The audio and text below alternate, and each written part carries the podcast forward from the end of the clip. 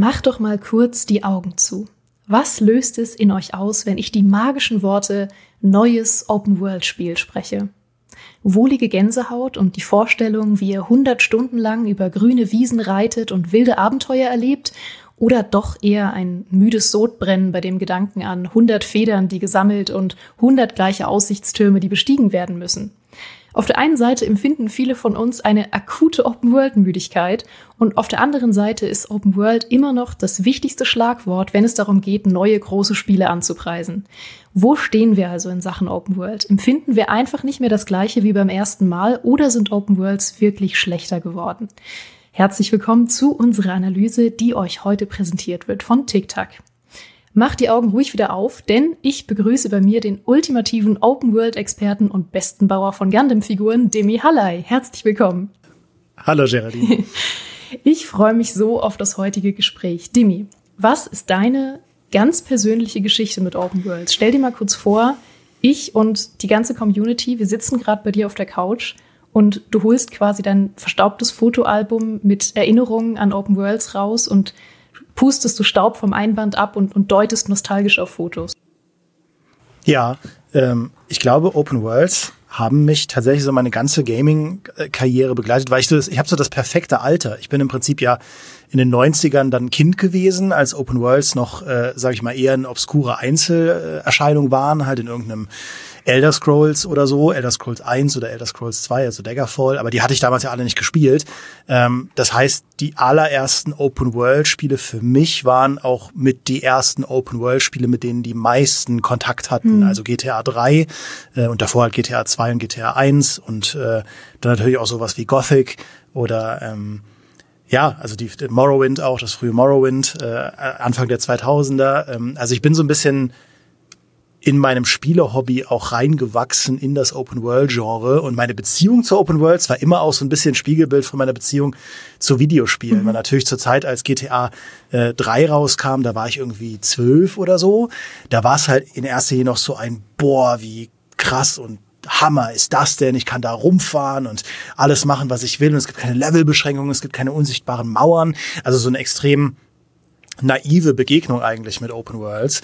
Ähm, und das ist dann so ein bisschen, man hat ja dann immer so seine Phase, wo man auch dann gerade als Teenager sagt, nein, nein, nein, Videospiele, dieses ein nerdige Hobby, das ich habe, das ist total ernst, das muss gefälligst ernst genommen werden, das ist Kultur und sonst irgendwas. Und es ist Kultur, keine, keine Sorge, aber ne, als Teenager nimmt man das alles ja nochmal ein paar Ideen ernster mhm. als äh, vielleicht dann als 30-jähriger Erwachsener. Ähm, und da gab es dann natürlich dann auch so Spiele wie Assassin's Creed oder das erste Mafia. Ja, ich weiß noch, bei Assassin's Creed war ich halt direkt so, oh mein Gott, das ist der Weg, Geschichte greifbar zu machen. Wir können in ferne Epochen reisen, wie das ja nie sonst möglich ist. Wir können uns das mittelalterliche Syrien anschauen. Äh, wir können nach Damaskus, wir können nach Jerusalem. Äh, Entwickler können da halt alles nachbilden und so. Das ist ja absolut faszinierend. Das ist ja in keinem anderen Medium so möglich, weil ja bei Filmen und so bist du ja immer eingeschränkt durch das, was die Kamera dir zeigt, während du bei Videospielen halt selbst erkunden kannst. Und Mafia 1, schaut doch mal, was das für eine erwachsene Geschichte erzählt und mit irgendwelchen amerikanischen Städten, die da zum Leben erwachen und so. Also Open World war für mich auch immer eigentlich ein Paradeportal dahin, was Videospiele noch sein können, ja, mhm. in einer Zeit, gerade so in den 2000ern, wo ja ähm, die technischen Sprünge viel, viel schneller waren als jetzt heutzutage noch, wo ja eigentlich jedes zweite Jahr irgendein revolutionäres Spiel rauskam, das nochmal neu definiert hat, wie die Genres, die für uns heute selbstverständlich sind, eigentlich auszusehen haben. Ja. Ähm, ja, und äh, Open Worlds waren deswegen immer was, was mich total begeistert hat. Ähm, ich habe ja auch meine, meine Bachelor-Abschlussarbeit über Assassin's Creed geschrieben, das habe ich schon tausendmal erzählt, aber äh, ich liebe Open Worlds ähm, und deswegen begleite ich auch für die GameStar Open Worlds seit immer. Ja, das stimmt, das stimmt. Ich habe ja ein kleines bisschen später angefangen mit Open Worlds. Ich, ich glaube, ich hatte so zwei unvergessliche Erlebnisse, was Open Worlds anging. Das erste Mal war äh, GTA San Andreas, mhm. heimlich im Zimmer meines Bruders. Und das war absolut überwältigend für mich, weil ich weiß noch, dass ich Crazy Taxi kannte vorher. Und ich dachte, mein Gott, das ist ja wie Crazy Taxi, nur viel besser. Und ich das war, war auch Rockstars Pitch damals. Ja. ja. ich war so völlig überwältigt, vor allem, Ich bin mir ziemlich sicher, dass mein Bruder damals schon alles freigespielt und oder freigecheatet hatte. Das heißt, ich habe gar nicht die Story gespielt. Ich bin einfach nur rumgelaufen und hatte schon alle Häuser und alle Autos und war einfach nur fasziniert von dem Sandbox-Aspekt und noch gar nicht so sehr von diesen Hauptquests und Nebenquests in der Welt.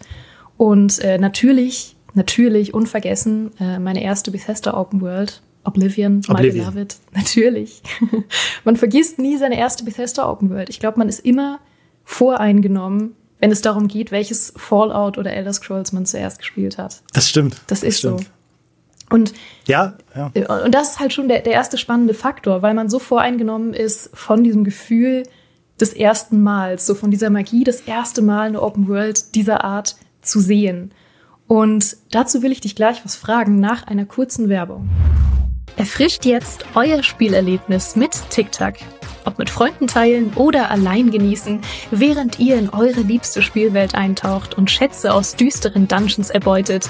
Mit TikTok habt ihr immer einen fruchtigen oder frischen Begleiter parat.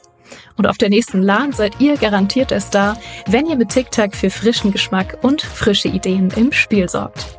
Stürzt euch mit TikTok frisch ins nächste Abenteuer und ganz nach dem Motto Fresh Mind, Fresh Play wünscht euch TikTok viel Erfolg im nächsten Game. TikTok Demi, wie groß schätzt du den Faktor von diesem Sense of Wonder ein, also diesem Gefühl, das erste Mal was Besonderes zu erleben, wenn es darum geht, dass heute viele Leute Open World Müdigkeit haben? Also welchen Anteil hat die Tatsache, dass Open Worlds als Konzept einfach nicht mehr neu sind? Ich glaube, das hat schon einen signifikanten Anteil. Also ich glaube, es ist deutlich schwieriger geworden, heutzutage Leute mit ähm, Argumenten zu begeistern, die vor 10, 15 Jahren noch gezogen hätten. Mhm. Ich musste auch innerlich gerade schmunzeln, als du Crazy Taxi angesprochen hast, weil das lustigerweise auch eins der ersten Spiele war, wo ich schon diesen, dieses Open World Wonder Gefühl hatte, obwohl ja. es ja eigentlich streng genommen keine Open World ist, aber alleine, dass es halt keine linearen Strecken gab im ersten Crazy Taxi, sondern du halt da wild rumfahren und die Leute aufnehmen konntest und so, nur halt äh, gebunden durch dieses Zeitlimit. Ähm, das war, also ich meine, das war halt damals krass. Mhm. Und heute würde man sagen, ja, hm, wobei ein neues Crazy Taxi wahrscheinlich auch heute noch cool wäre. Ja. Aber ich glaube tatsächlich, dass, ähm, dass das sehr viel schwieriger geworden ist. Und ich glaube generell, das ist was, was Spiele heute, gerade heute in den 2020ern auszeichnet, was noch vor zehn Jahren anders war. Die technischen Sprünge oder generell die Innovationen werden tendenziell eher weniger und eher kleiner. Das ja. ist ja ein Stück weit auch normal. Also das gilt ja für jedes Medium, dass ein Medium irgendwann bestimmte Ausdrucksformen gefunden hat, die zwar immer mal wieder auch grundlegend hinterfragt werden, siehe beim Film, ähm, aber seltener. Ja, also wenn du die ersten 50 Jahre oder ersten 60, 70 Jahre der Filmgeschichte anschaust, da ist natürlich technologisch auch extrem viel passiert. Ähm, und dann werden die Sprünge halt immer seltener, die Genres formulieren sich aus, alles sortiert sich irgendwo ein. Mittlerweile, glaube ich, sind auch Spiele an einem Punkt angekommen, wo ähm, wo sich sehr viel einfach gesetzt hat. Sehr viel mhm. Staub mhm. hat sich gesetzt, ja. Also wo jetzt zum Beispiel vor, sagen wir mal, 15 Jahren ja noch überhaupt offen war, wie man auf dem auf dem Gamepad, auf der Konsole Shooter spielt. Ja, als Gears of War war ja das erste Spiel, das überhaupt so Deckungsshooter-Zeugs so richtig etabliert hat auf äh, den, den Konsolen, sodass es gut funktioniert hat. Heute ist es halt nicht mehr wegzudenken. Also du greifst dir den Controller und du weißt sofort intuitiv, wie, wie man das halt zu spielen hat. Und ich glaube, ähnlich ist es mit Open Worlds auch. Open Worlds haben mittlerweile ihre Sprache gefunden mhm. und bestimmte Ausdrucksformen gefunden. Ähm, und wenn du jetzt hingehst und sagst, hey, in unserem neuen Spiel, Avatar 2, gibt es wieder eine riesig große Open World, die ist nur noch ein bisschen größer und guck mal, wir haben noch ein paar mehr Tiere, die man äh, da besuchen kann und ihr könnt jetzt nicht nur als Navi spielen, sondern auch als Menschen und hier und schaut doch mal als damit kriegst du wahrscheinlich weniger Leute. Ähm, das heißt, du musst dir eigentlich andere Argumente einfallen lassen. Äh, und das ist gar nicht so einfach. Ja, ich glaube, das ist ein extrem wichtiger Faktor, wenn auch nicht der einzige. Aber genau das, was du ansprichst, ähm, dass es eigentlich schon lange keine so großen Innovationen wie am Anfang mehr gibt. Ne? Ich glaube, es gibt so zwei große Innovationen, die vielleicht von einer ähnlichen Bedeutung waren. Das eine ist die Open World gewesen und das andere, was vielleicht ähnlich groß war, war irgendwie die Einführung von 3D. Also nicht die Grafik, mhm. sondern dass man sich wirklich dreidimensional bewegen konnte in der Welt. Und ähm, es wird sich ja viel darüber gestritten, was jetzt irgendwie die erste Open World war. Ich meine, manche sagen, es war Adventure, das Text-Adventure von 75. Oder, ähm, keine Ahnung, es gab natürlich dann irgendwie 3D. Ähm, Spiele, die dann tatsächlich irgendwie Open World waren. Mercenary, das war von 85. Ähm, oder selbst wenn man jetzt super großzügig ist und sagt, okay, sagen wir mal, The Elder Scrolls Arena hat vielleicht irgendwie das gesetzt, was eine Open World heute ist. Selbst das ist 30 Jahre her. Das ist völlig absurd. Und es gab halt nie wieder sowas Großes seitdem, oder? Ja, also ähm, man, man kann natürlich so diese, ich glaube, wenn du halt im Mainstream schauen würdest, würden wahrscheinlich viele sagen, ja, der Beginn der richtigen Open World und das Richtige in ganz, ganz dicken Anführungszeichen ist jetzt nicht Ultima 1 gewesen, sondern eben GTA 3, ja, ähm, also der, der Sprung weg von den klassischen Rollenspielen und eher kuriosen Experimenten äh, hin zu einer, einer sehr Mainstream-verträglichen Art von Open World Action Adventure oder Open World Shooter oder Open World Sandbox. Ähm, aber ja, diese, also ich meine, es gibt ja, es gibt ja dann innerhalb dieser Open World Revolution durchaus nochmal Sub- ähm, Designs, die auch sehr grundlegend waren. Zwar nicht mehr so grundlegend wie die Open World selbst, aber alleine sowas die Sandbox Open World im Vergleich zu einer fertig entwickelten Open World. Also was jetzt mhm. zum Beispiel in GTA GTA 3 unterscheidet von einem Minecraft oder einem äh, No Man's Sky oder so, also äh, Sandbox Open Worlds, die ja komplett mit ähm, emergentem Gameplay arbeitet oder emergentem Storytelling, wo du im Prinzip einfach nur einen Werkzeugkasten hast und keine feste Story oder so und du halt einfach alles wild machen kannst und irgendwelche Gebäude und Burgen und sonst irgendwas bauen kannst. Das ist ja nochmal schon eine sehr grundlegend spannende und revolutionäre Stoßrichtung verglichen mit einem Assassin's Creed, wo du halt dann deine 100 Fähnchen sammelst. Mhm. Ähm, und Assassin's Creed dann wiederum als Stoßrichtung von diesem eher cinematischen, realistischen Reproduzieren von Welten, die wir aus anderen Bereichen kennen. Also zum Beispiel eine mittelalterliche Stadt oder ähm, das Wikinger-Zeitalter jetzt in Valhalla mhm. oder die griechische Antike oder so. Das hat ja auch seine Daseinsberechtigung. Ähm, also diese Ausdifferenzierung, da ist ja dann schon in vielen Jahren noch mal was passiert. Ähm, aber klar, so ganz grundlegend, der, der Sprung hin zu einer offenen Welt, der ist sehr alt und der ist auch sehr tief gewesen. Mhm. Die Frage, die ich mir dann immer stelle, ist so ein bisschen, brauchen wir als nächstes was ganz anderes als die Open World? Irgendwas, was wieder so groß ist wie die Open World und die Spiele revolutioniert, was wir uns jetzt noch gar nicht vorstellen können? Oder brauchen wir eine Revolution für die Open World oder im besten Fall beides?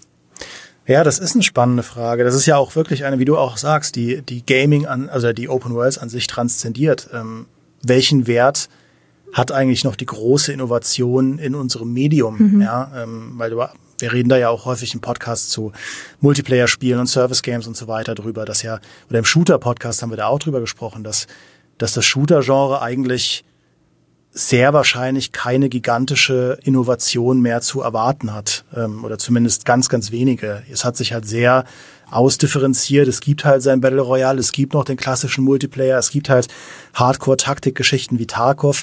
So ziemlich jedes Bedürfnis wird irgendwo abgedeckt und wenn jetzt nicht zufällig morgen VR ein absolut Mainstream-taugliches, ähm, eine absolut Mainstream-taugliche Peripherie wird, mhm. wüsste ich jetzt gar nicht, wo man da noch was zeichnen sollte. Weil das muss man halt auch sagen, früher war das auch aus Konsumersicht viel leichter, die noch Bedürfnisse zu formulieren, wo du gesagt hast, das will ich unbedingt haben. Ja. ja. Du siehst das erste Assassin's Creed, das ja damals in vielerlei Hinsicht eine Tech-Demo war, ähm, und du sagst dir, das möchte, ich möchte noch das haben, das haben, das haben, das haben und das haben. Und dann macht Assassin's Creed 2 das. Plötzlich ist diese Open World gefüllt mit Aktivitäten. Du, du hast viel mehr zu tun. Es gibt ganz viele Assassinenaufträge und das Stealth-System wird verbessert. Du kannst bei jedem Assassin's Creed sagen, das will ich, das will ich, das will ich. Und jetzt heutzutage sagen die Leute eher, ah, ich möchte das nächste Assassin's Creed zwar wieder so sein wie vor fünf Jahren, sechs Jahren, sieben ja, Jahren. Stimmt. Ähm, das heißt, diese Lücken oder auch rein technologisch, ja, wer sagt denn nach einem, nach einem Avatar jetzt von Ubisoft, wer sagt denn, oh, das nächste, die nächste Open World muss in erster Linie geiler aussehen. so.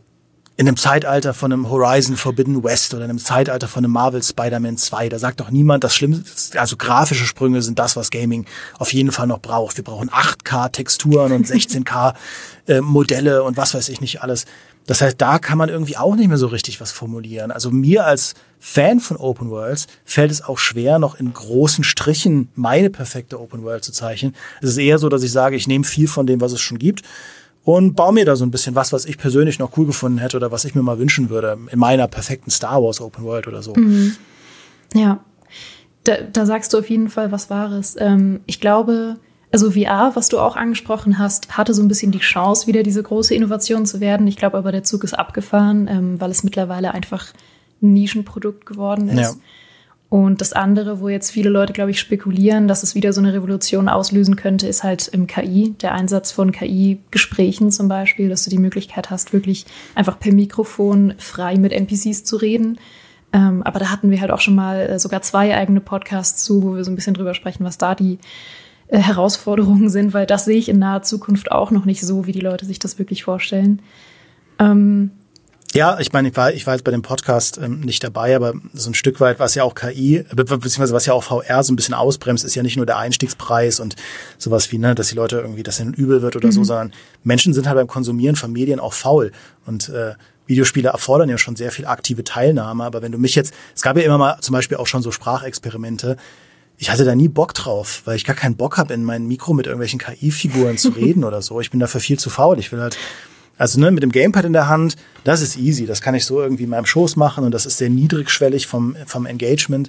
Ähm, aber zu wilde Experimente, da habe ich jetzt auch, also ich will ja auch Videospiele spielen zum Entspannen. Mhm. Ähm, also da bin ich mal gespannt, äh, weil es gibt ja, gab ja immer mal so Peripheriesachen, wo sie gesagt haben, das äh, hier auch irgendwie Eye-Tracking und so, das ja. wird das nächste große Ding. Wo die meisten Leute sagen, ja, das ist einfach der, der das Bedürfnis in mir ist einfach nicht groß genug, um halt den Aufwand zu betreiben, diese Technologie zu installieren, sie zu konfigurieren und dann da so zu machen, dass ich halt in Assassin's Creed den Bild. Es gibt ja bei Assassin's Creed sogar jetzt so ein, hat glaube ich die Annika von der GamePro getestet, so ein Ganzkörperanzug, wo du dann Aufprall und so weiter simuliert mhm. bekommst, wenn du dann abrollst und so. Was ein teurer Quatsch. Als ob ich bei Assassin's Creed Mirage Bock hat, mir jedes Mal so eine Ganzkörperstrumpfhose überzustülpen, um dann zu spüren, dass ich wieder daneben gesprungen bin. Das ist, also das ist merkwürdig, was es heutzutage alles gibt. Oh ja, also das ist sowieso auch so eine ganz eigene Geschichte, weil man ja da auch äh, gewissen Schutz einfach davor braucht, nicht wirklich verletzt werden zu können. Das heißt, das Maximum, was du bei solchen Sachen, da gibt's ja schon oft Experimente zu, das Maximum, was du da fühlen fühlen kannst, ist halt, oh, ich wurde angeschossen, mir hat jemand so gegen die Brust geschnipst. Oh, oh nein, oh, ja, das fühlt sich total realistisch Geil, an. das, das war mir die 400 Euro ja. wert. ja, absolut. Und ich meine, das sind ja auch alles, du sagst es äh, völlig richtig, das sind ja alles eigentlich Peripherie-Sachen. Ne? Also VR, selbst KI, hat irgendwie was mit Peripherie zu tun und erstmal nichts mit dem Spiel selbst. Und ich glaube, für Spiele selbst, vielleicht sind wir da echt an der Grenze angekommen, wo man nicht mehr so viel Neues machen kann von der Größe einer Open World. Aber das ähm, versuchen wir ein bisschen rauszufinden. Erstmal die Frage, ähm, denkst du denn, dass Open Worlds, unabhängig davon, dass wir sie anders wahrnehmen als beim ersten Mal oder vor einigen Jahren, wirklich auch schlechter geworden sind teilweise? Hm, das glaube ich nicht. Ähm, ich glaube, Open Worlds haben ein bisschen drunter gelitten also man schaut sich ja auch immer an, man, man sieht ja, sage ich mal, die Stoßrichtung der Publisher, wenn es darum geht, wo sie gerade am meisten Geld verdienen können. So und Open Worlds waren halt gerade in den 2010er Jahren da eine eine der größten Hoffnungsträger, weil sie einfach unglaublich beeindruckende Dinger waren. Du kannst halt extrem große Schlagworte auf die Packung schreiben. 200 Stunden Spielzeit.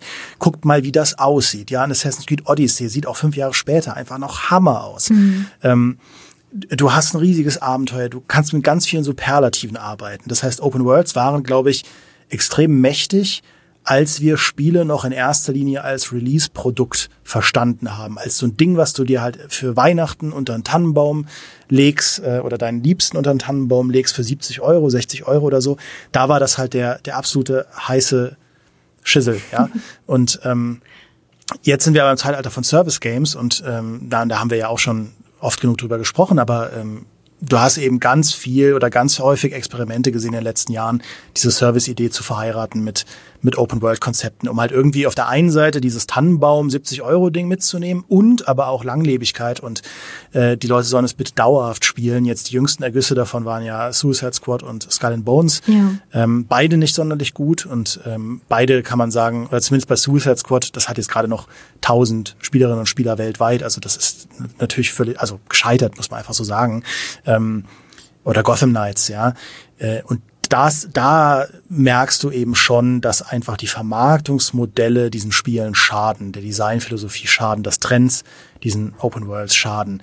Ich würde aber schon sagen, dass Open Worlds insgesamt auch heute noch sehr gut sind. Ähm, also ich meine, schau dir allein äh, hier das neue Legend of Zelda an von 2023, mhm. also das Tears of the Kingdom, was ja wirklich ein absolutes Meisterwerk war. Den Spider-Man 2 ist ein absolutes Meisterwerk. Ähm, das fühlt sich manchmal nicht so richtig, glaube ich, so an, wegen dieses Sense of Wonder-Effekts, den du angesprochen hast, weil eben Spider-Man 2 ist halt wie Spider-Man 1 nur noch ein bisschen cooler und größer, mit einer zweiten spielbaren Hauptfigur, ein paar neuen Fertigkeiten. Das ist alles auf der Packung nicht mehr so imposant. Das Spiel selbst ist aber ja trotzdem absolut fantastisch. Mhm. Ähm, was ich aber schon ähm, vermisse, sind so, also sag mal, was weniger für mich geworden ist, sind so Open Worlds, in denen ich wirklich leben will. Das, aber da weiß ich noch nicht so ganz, ob das an mir liegt, an meiner, dass ich einfach weniger Zeit habe. Aber du hast es angesprochen, so Open Worlds wie Morrowind oder oder Oblivion oder auch Skyrim, aber auch in Gothic, äh, aber auch in GTA damals. Ähm, das waren so Welten, die haben auf mich einen Sog ausgewirkt, der, glaube ich, über den reinen Wow-Effekt hinausgeht. Ich finde, ähm, wenn du eine Open World hast mit so extrem spannenden Fraktionen, ja, mit denen, also wenn du dir anfängst, deine eigenen Geschichten zu erzählen oder auch erzählen zu wollen im Kopf, ja, ähm, dass du einfach nicht mehr aufhören willst, dich in dieser Welt rumzutreiben, das ist irgendwie, seltener geworden. Ich weiß nicht, wie es dir da geht, aber bei vielen Assassin's Creed zum Beispiel musste ich mich auch so ein bisschen ausbremsen und sagen, okay, ich spiele dieses Spiel gerade nur noch, um diese Fragezeichen abzuhaken. Ich, ich gucke mir ja gar nicht mehr die Orte an, durch die ich hier laufe. Das ist doch, ist doch blöd, da bleibt doch was auf der Strecke. Ähm, also irgendwie, und auch bei diesen ganzen neuen Survival Open Worlds, die jetzt gerade aus dem Boden sprießen wie sonst was mit Enshrouded und äh, Nightingale und hast du nicht gesehen. Das sind alles so Survival Open Worlds, wenn ich die mir anschaue oder ich die spiele, verliere ich so aus so einer Immersionssicht relativ schnell das Interesse. Mhm. Aber wie gesagt, ich weiß, kann da, kann ich noch gar nicht mit dem Finger drauf zeigen, ob das eher an mir liegt als an den Spielen. Ja, das ist super schwierig, weil ich glaube, das hat viel damit zu tun mit Verhalten, das man sich selber antrainiert hat, wenn man einfach über die Jahre schon viele, viele Open-World-Spiele gespielt hat. Ich neige auch dazu, Sachen sehr mechanisch anzugehen ähm, wenn die Mechanik für mich nicht wirklich, wirklich gut versteckt ist im Spiel. Also sobald ich erkenne, oh, das ist irgendwie eine Form von Collectible oder oh, wenn Türen so aussehen, muss ich da immer zweimal hingucken, weil dann ist da was Wichtiges dahinter, was ich irgendwie haben will. Aber ich will es eigentlich gar nicht wirklich, aber ich muss es halt einsammeln. Dann denke ich auch manchmal sehr Mechanik äh, mechanisch heutzutage in Open Worlds. Ich glaube aber auch, ähm, dass Entwicklerinnen und Entwickler auch sich das antrainiert haben, Open Worlds teilweise nach diesen Konzepten zu entwickeln und auf sehr viele Standardformeln, und da sind wir schon wieder beim Wort Formel, ähm, zurückgreifen.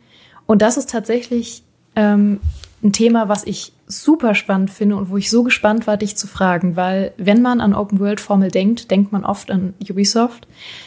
Und Ubisoft ist so ein Reizwort mittlerweile geworden, äh, was Open Worlds angeht, weil ähm, scheinbar die Qualität so unglaublich schwankt. Und gleichzeitig habe ich das Gefühl, ähm, dass man manchmal Ubisoft da auch gar nicht so fair behandelt. Weil man manchmal, glaube ich, auch Vorurteile hat, die irgendwie untrennbar mit Ubisoft verknüpft sind. Und trotzdem sind das Sachen, die auch andere Open Worlds machen. Also zum mhm. Beispiel so klassische Sachen wie Collectibles oder ähm, ja, halt das mechanische Gegenstück zu Aussichtstürmen und so weiter. Ähm, die Art, wie Nebenquests verteilt sind und so. Natürlich ist das manchmal nicht das Gelbe vom Ei, aber Ubisoft sind nicht die einzigen, die das machen, oder? Ja, das denke ich auch. Ähm, ich glaube, also auch bei Ubisoft, ne, ich bin eigentlich ein großer Fan von Ubisofts Spielen. Ne? Assassin's Creed, äh, ich meine, ich trage gerade einen Skull and Bones Pullover, ja. Also ich mag die Ideen, die Ubisoft eigentlich, soll mal einer sagen, dass ich gekauft bin, ja. Ich habe dem Spiel eine 66 gegeben. ähm, aber ähm, ich mag die Ideen, die Ubisoft auch. Ich glaube, Ubisoft hat das Problem über die Spiele hinaus, dass sie einen Kommunikationsbruch haben zwischen sich und der Community. Ich glaube, Ubisoft schafft es schlechter als andere Studios und Publisher zu kaschieren, was sie mit ihren Open Worlds machen wollen. Ja, also dieses, dieser Vorwurf, den man oft an Ubisofts Open Worlds hat, dass sie die Leute, dass sie im Prinzip die Leute einfach nur beschäftigen sollen. Mhm. Beschäftigungstherapie, so viel Zeit wie möglich, Skin Bundles, ja, Service, Open World als Service Game oder so. Das sind ja alles so Phrasen und Vorwürfe, die halt untrennbar mit Ubisoft Open Worlds verknüpft sind, ähm, die auch alle stimmen, das muss man auch so sagen. Ähm, aber ich glaube, es lag auch daran, dass sie einfach es nicht geschafft haben oder sehr offensichtlich da halt versucht haben, die Leute so ein bisschen auch reinzutricksen. Ja, ähm, aber es liegt, glaube ich, auch daran, dass dass man an Ubisoft halt gewisse Erwartungen hat. Also diese tiefe Frustration vieler Fans, auch gerade vieler Assassin's Creed Fans, entsteht ja nicht, weil sie einfach Ubisoft doof finden, sondern im Gegenteil, weil sie halt sehen, weil sie, weil dieses Delta so gigantisch ist zwischen dem, was sie glauben, was Ubisoft-Spiele sein können. Mhm. Ja, wenn man diese talentierten Leute machen lässt, was sie eigentlich können und dem, was wir bekommen. Ja, ähm, weil zum Beispiel du kannst ja einem Warner mit Gotham Knights kannst du ja, also das war ja, das war ja schlechter als jedes Ubisoft-Spiel ähm, und viel dreister, wenn es darum geht, so diese diese Service-Game-Mechaniken reinzupressen und so, weil dieses Service-Game-Konzept, sie haben es ja nicht mal dann durchgezogen. Das war dieses Spiel haben sie im Prinzip einfach tot auf den Markt geworfen. Dann kam noch ein so Notfall DLC-Ding, um die mit so einem äh, hier Gauntlet Dungeon, um die Leute noch länger zu beschäftigen, aber das war ja Dead on Arrival, das Spiel. Ähm, aber niemand macht halt Warner Montreal diesen Vorwurf, weil man hat da eben auch keine großen Erwartungen. Aber bei Assassin's Creed, bei einer Marke, die den Leuten viel bedeutet, wenn dann halt was rauskommt, wo die, wo die Community das Gefühl hat, okay, ihr wollt ja einfach nur, dass wir hier beschäftigt sind und ihr werft uns quasi Assassinen-Tropes entgegen, weil ihr wisst, dass die uns halt begeistern und mitnehmen, aber das, was dahinter steckt, ist eigentlich leer. Ja, bestes mhm. Beispiel diese Gegenwartsgeschichte, die halt immer noch so irgendwie drin ist, aber dann halt so schlecht und so ideenlos und so auf Comicbook Cliffhanger Niveau, dass halt die Leute sagen, wollt ihr uns eigentlich veräppeln, dann lasst den Quatsch doch weg, wenn ihr mhm. nichts zu erzählen habt. Das merken die Fans halt und das ist halt so ein bisschen diese misslungene Kommunikation. Genau das gleiche bei Skull and Bones, ja. Also das, ähm, da, jeder merkt diesem Spiel an, dass es und das ist jetzt gar kein Vorwurf an Ubisoft, weil es, sie mussten es halt irgendwie jetzt rausbringen, aber du merkst diesem Spiel halt an, da hat halt vorne und hinten nix am Ende zusammengepasst und sie haben versucht, jetzt auf den letzten Drücker während der Pandemie noch irgendwie was zusammenzustöpseln, das Bestmögliche, was halt da rauszuholen war. Ich glaube, das haben sie auch geschafft, nur das Bestmögliche ist halt nun mal nicht sehr gut. Mhm. Und das merken die Leute und je mehr sie dann halt mit dem Marketing da jetzt, guck mal hier, wir haben jetzt Michelle Rodriguez und die findet es auch total toll. Also wir haben die da auch komplett unabhängig dann auch erzählen lassen, wie toll sie Skull and Bones findet und schaut doch mal hier, wie viel Spaß diese ganzen Kooperationspartner mit dem Spiel haben und so. Ja. Ähm, ist doch super. Die Leute durchschauen das ja und das ist dann halt einfach eher so eine Vertrauensfrage, die Ubisoft für sich jetzt klären muss mit Assassin's Creed Red und mit äh, Star Wars Outlaws, was ja beides Open-World-Spiele sind, die dieses Jahr noch rauskommen. Ja, es ist so kurios für mich, weil ähm, Ubisoft so schwankt in letzter Zeit mit, wie sie Open Worlds verstehen. Also Avatar zum Beispiel war ja mal wieder ein relativ gutes Beispiel, zumindest dafür, dass sie eigentlich verstanden haben, welche Art von Spiel man sich für Avatar gewünscht hat. Das habe ich tatsächlich im Vorhinein überhaupt nicht gedacht. Ich habe da eher damit gerechnet, dass es sehr Far Cryig wird und mhm. da einfach ein Avatar-Skin draufgelegt wird. Aber sie haben ja tatsächlich an vielen Stellen sehr gut verstanden, was so ein bisschen der Bedarf ist bei einem Avatar-Spiel, haben da echt ähm, so ihre eigenen Tugenden so ein bisschen zurückgestellt und haben gesagt, ja komm, dann, dann probieren wir es jetzt mal anders und sind auch besser darin, unsere Mechaniken zu vertuschen, damit es einfach immersiver wird. Und da habe ich dann zum Beispiel für Star Wars Outlaws wieder ein ganz gutes Gefühl, weil ich denke, das ist auch ein Lizenzspiel. Da können sie vielleicht daraus lernen, was sie aus Avatar gelernt haben und sagen, ja, ähm, wir können uns das angucken, wir können verstehen, was ein Star Wars Spiel mit Han Solo Feeling eigentlich braucht und können uns darauf einlassen. Aber was ihre eigenen Marken angeht, kommen sie irgendwie nicht so richtig voran, oder? Ja, ähm, es ist halt, ich finde, du hat, man hast, man hat eben, also man merkt auch an dem Bass, den die Spiele noch erzeugen, dass da irgendwas in Schieflage ist, weil ich habe das Gefühl, sowohl bei The Crew, wo ja das letzte, wie heißt es, ich will mal sagen The Crew Horizon, aber das ist gemein, ähm, aber das letzte The Crew und auch Avatar, die kamen ja beide letztes Jahr raus und die sind so unter dem Radar gelaufen. Also da, da gab es bei uns in der Community nahezu keinerlei Resonanz. Und dann hast du aber auf der anderen Seite so ein Prince of Persia, äh, ähm, wie heißt es, Last Crown, das ja kein Open-World-Spiel ist, aber in den Trailern unheimlich verrissen wurde vor der Community, mhm. weil sie alle meinten, was ist das für ein Quatsch und mit so Hip-Hop-Musik und das ist alles total doof und so. Das ist ein fantastisches Spiel. Das ist ein fantastisches Spiel. Alle, die es gespielt haben, oder zumindest die meisten, sind restlos aus dem Häuschen. Das ist wahrscheinlich Ubisoft bestes Spiel seit keine Ahnung wann, Assassin's Creed Odyssey oder so. Mhm. Ähm, es ist so merkwürdig, wie diese Kurven sind. Hat sich auch überhaupt nicht verkauft, ist halt völlig äh, untergegangen. Ähm, und dann kündigen sie jetzt, glaube ich, Rainbow Six Small an, eine, eine ihrer ersten Netflix-Kooperationen, was so eine cute Variante von Rainbow Six ist. äh, das haben, äh, haben wir just heute, habe ich das an Katrin gezeigt aus dem Videoteam. Die rennt hier das ganze Büro und ist völlig begeistert von Rainbow Six Small. Wenn halt die Rainbow Six-Fans bei uns im Büro sind halt so, mein Gott, das wird die, die Fans werden es so zerreißen, das schon, das halt nach Elite Squad, dem letzten gescheiterten Rainbow Six, äh, fürs Handy, um Himmels Willen also irgendwie, Ubisoft hat da ein ganz großes Adressierungsproblem und ich glaube, das wird auch bei Open Worlds für die Zukunft entscheidend sein. Ähm, das war ja auch so, als ich bei ihnen vor Ort war. Ich war ja sowohl bei Ubisoft Singapur als auch bei Ubisoft Paris. Ähm, du merkst einfach, sie sind sich so unsicher, wen sie eigentlich adressieren wollen. Ja. Und das wird halt sehr spannend, vor allem mit Assassin's Creed Red jetzt Ende des Jahres.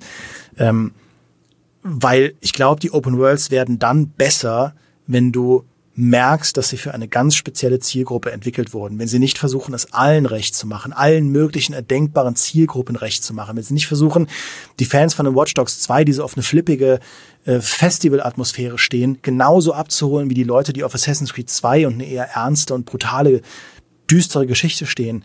Ähm, also wenn sie nicht versuchen, all die mitzunehmen, weil das war ja zum Beispiel Far Cry 6, Far Cry 6 war ja all over the place. Du kannst mit CD-Werfern da rumballern, hast aber auf der anderen Seite eine Guerilla-Geschichte, wo halt Familienschicksale verhandelt werden. Hast aber auf der anderen Seite ein, sehr, ähm, ein Spiel, das sehr viele zeitaktuelle Themen aufgreift und versucht halt ernste Kommentare zu liefern. Hast aber dann auch ein Spiel, in dem alle so in der Party-Festival-Atmosphäre sind, in ihrer, in ihrer äh, isolierten Diktatur da, wo man denkt, das, das passt überhaupt nicht zusammen. Das fühlt ja. sich an und das ist auch so, als hätten es halt 100 Leute geschrieben.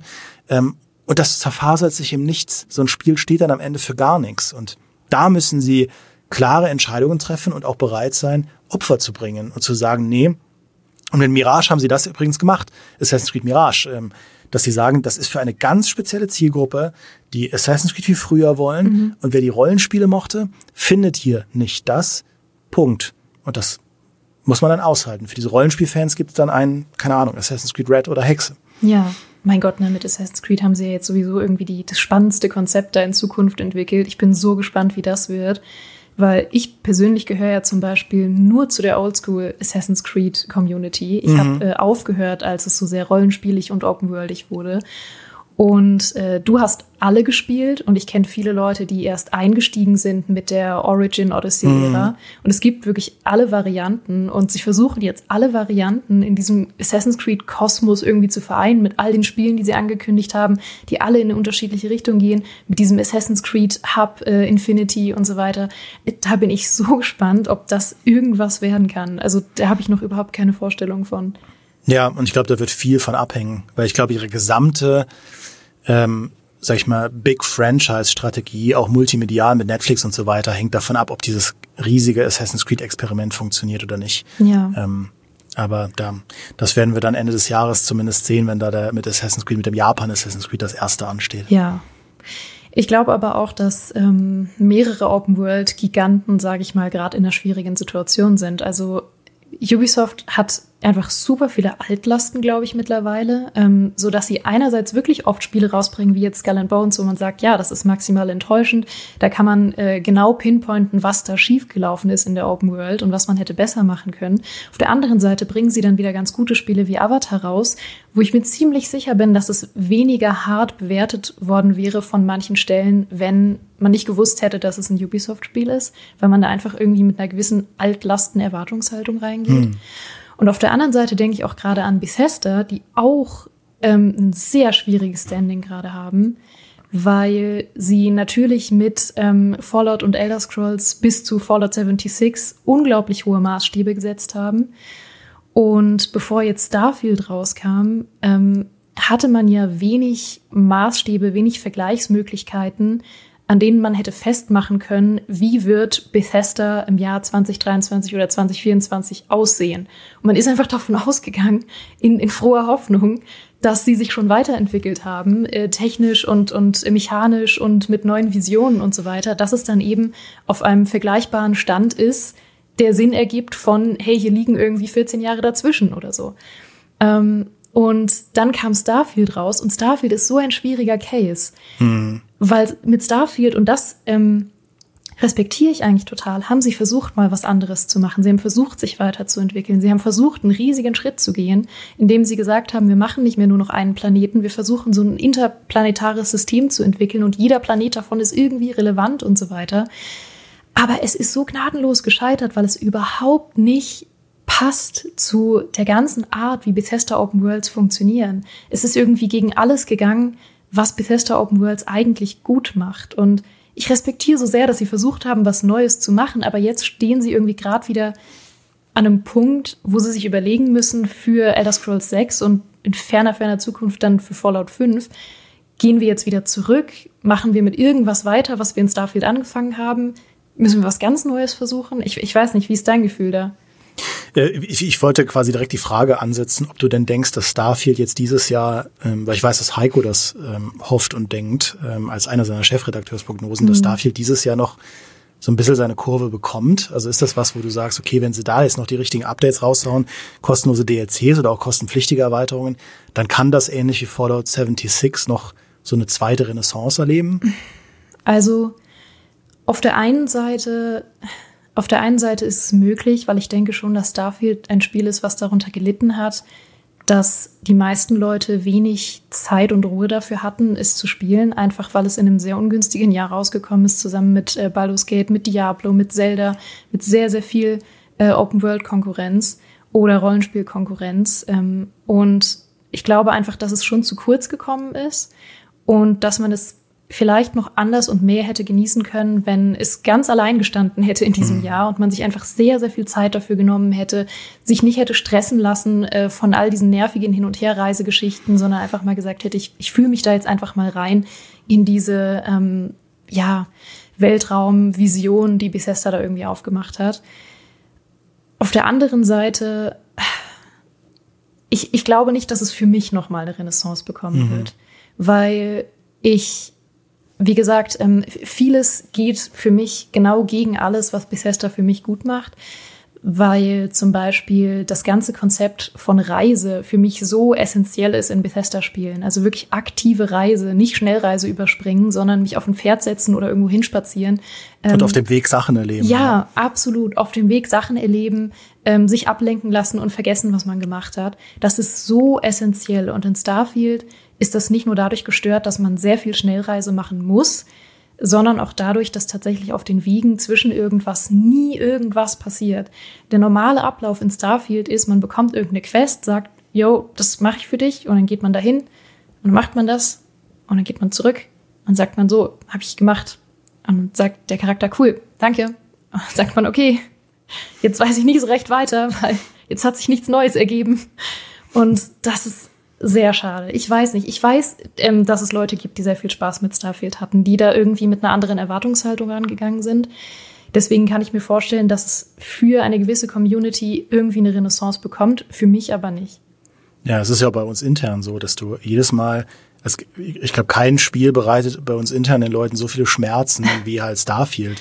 Selbst die Leute, die es halt mögen, ähm, die, die mögen die Stärken, die, also, die es ja hat, aber also da heißt du dann zum Beispiel so, ah ja, und das mit den eigenen Eltern, das ist so toll mhm. und es hat so schöne kleine Geschichten und Ideen und so weiter. Und im selben Moment klagen sie aber auch wieder, aber es hat so viele Ladebildschirme und es ist die Schnellreise und es, ah, ah, ah, ah. Ja. Also zumindest hat, äh, hat Starfield Starfield ist halt, äh, hat zumindest seine Stärken. Was ich bei, ich habe es ja selbst noch nicht gespielt, weil ich es mir noch aufheben will, mhm. wegen genau der Sachen, die du auch gesagt hast, weil 2023 so ein volles Jahr war.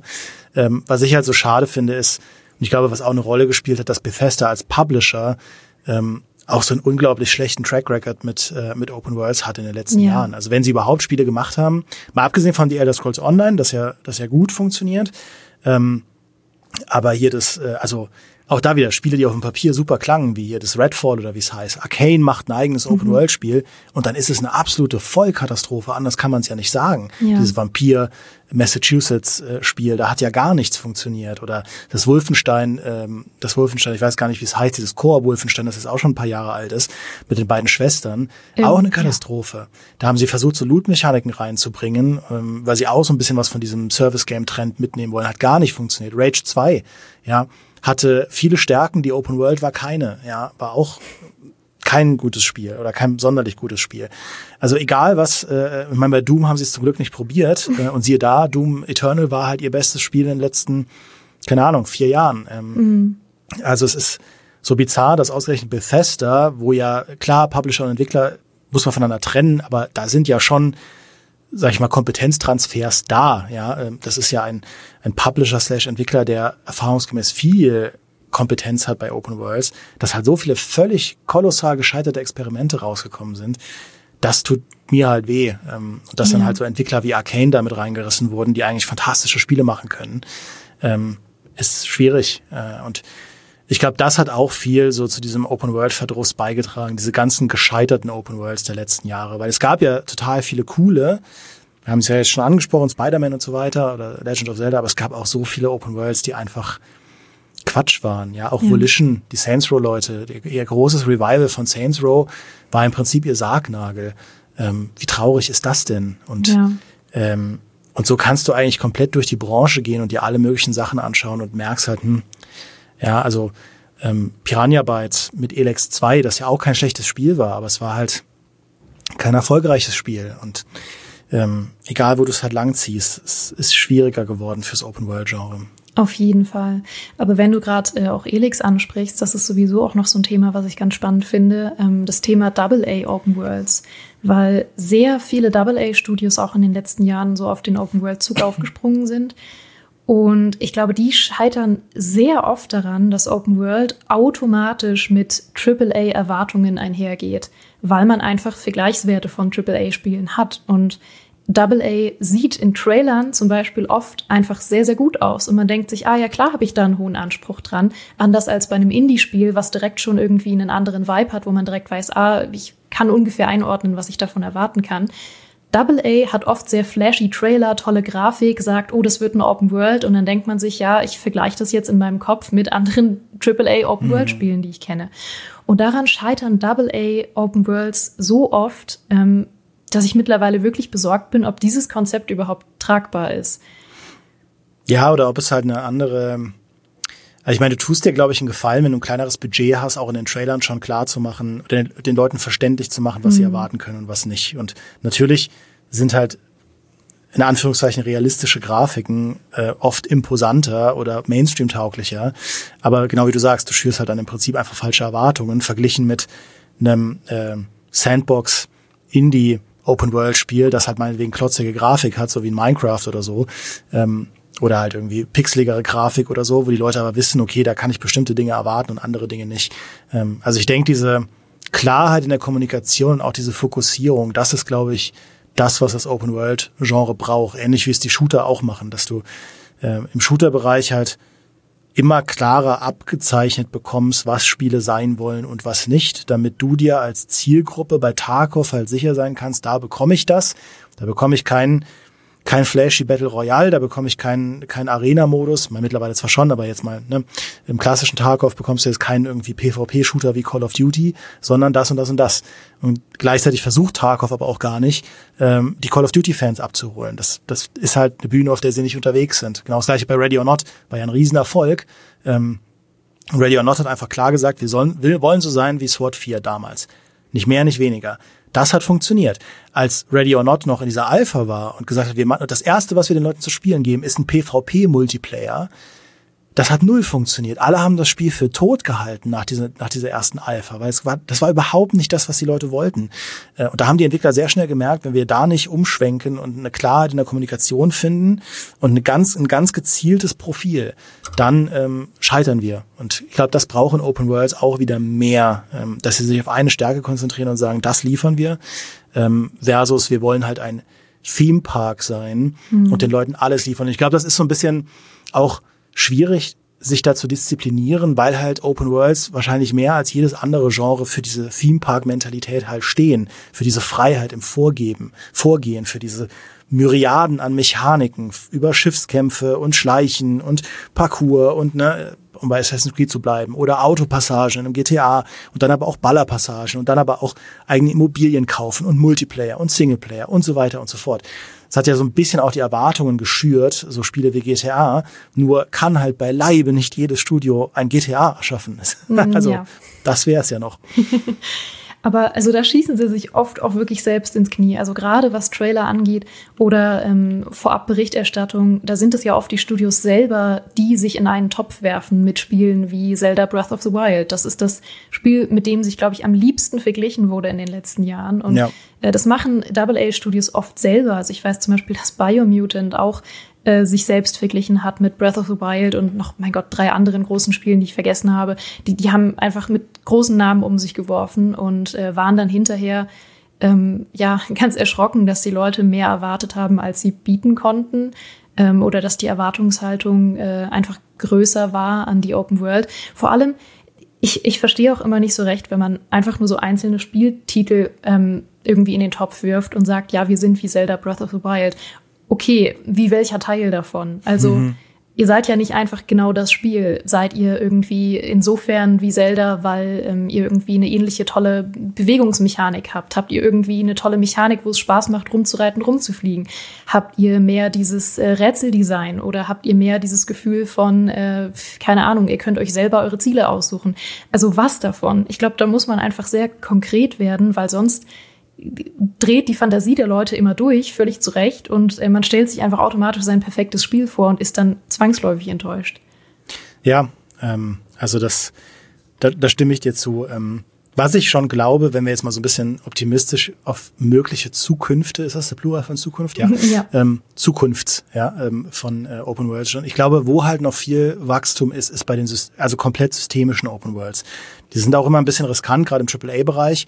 Ähm, weil systemische Open Worlds in viele Fettnäpfchen reintreten können. Systemisch heißt sowas wie Elite Dangerous, ja, oder sowas wie, ähm, wie No Man's Sky. Also Sandbox Open Worlds, die jetzt nicht komplett aus dem Zufallsgenerator stammen, ähm, aber wo Skull and Bones ist eigentlich in seinem Kern auch eine systemische Open World. Du hast halt ein Piratenabenteuer, bist halt sehr frei da in diesem Indischen Ozean unterwegs. Es gibt verschiedene Fraktionen und du kannst Missionen für diese Fraktionen erledigen und setzt dir im Prinzip eigene Ziele innerhalb dieser Welt. Ja, zum Beispiel Piraten Kingpin werden und ähm, und dir halt ein eigenes Piratenimperium aufbauen oder so. Und ich glaube, das ist von der Theorie gar nicht die falsche Idee. Weil ich glaube, das ist was, da kann es auch funktionieren mit diesem Service-Gedanken, dass eine Open World halt immer weiter wachsen lässt und wachsen lässt und wachsen lässt.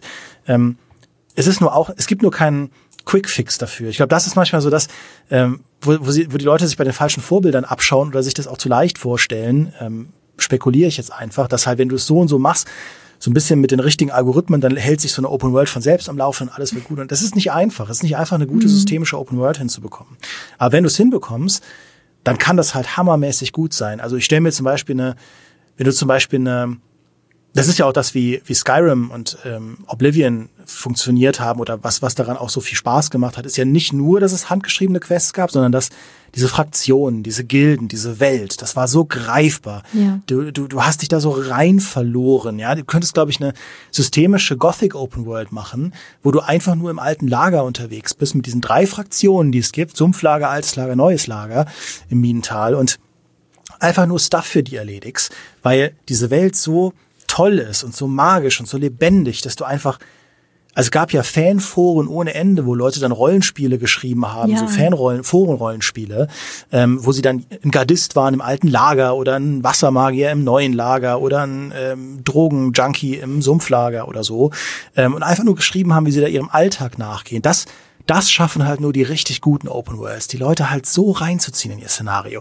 Und wenn du ihnen dann motivierende Freischalt- und Upgrade-Spiralen, weil die brauchst du halt in systemischen Open Worlds an die Hand gibst. Ja, das ist auch, das ist ja auch bei Sea of Thieves äh, einer der größten Hebel, dass die Leute mhm. immer wieder da ihre Piratenabenteuer erleben und auch diese, diese Aufteilung auf den Schiffen so gerne machen und so.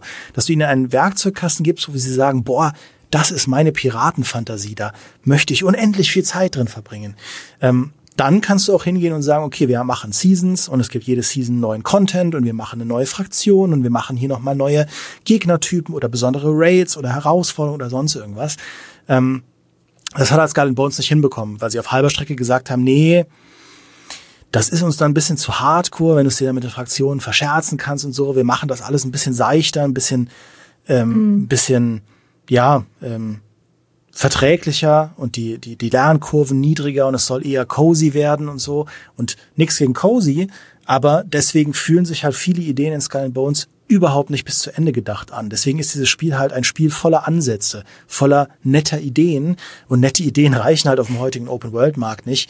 Ähm, gerade wenn ein Gameplay-Loop nicht so geil ist, dass er die Leute halt immer und immer und immer und immer weiter drin hält.